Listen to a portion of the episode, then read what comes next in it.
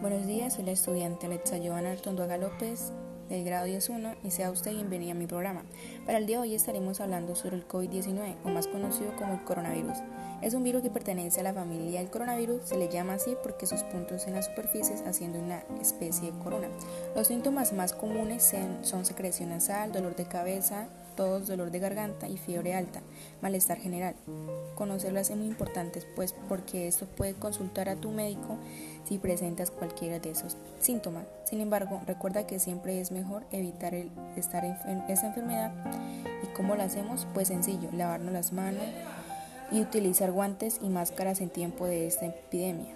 Si sospecha que tiene COVID-19 o coronavirus, no se automedique, solo llama a su línea de salud.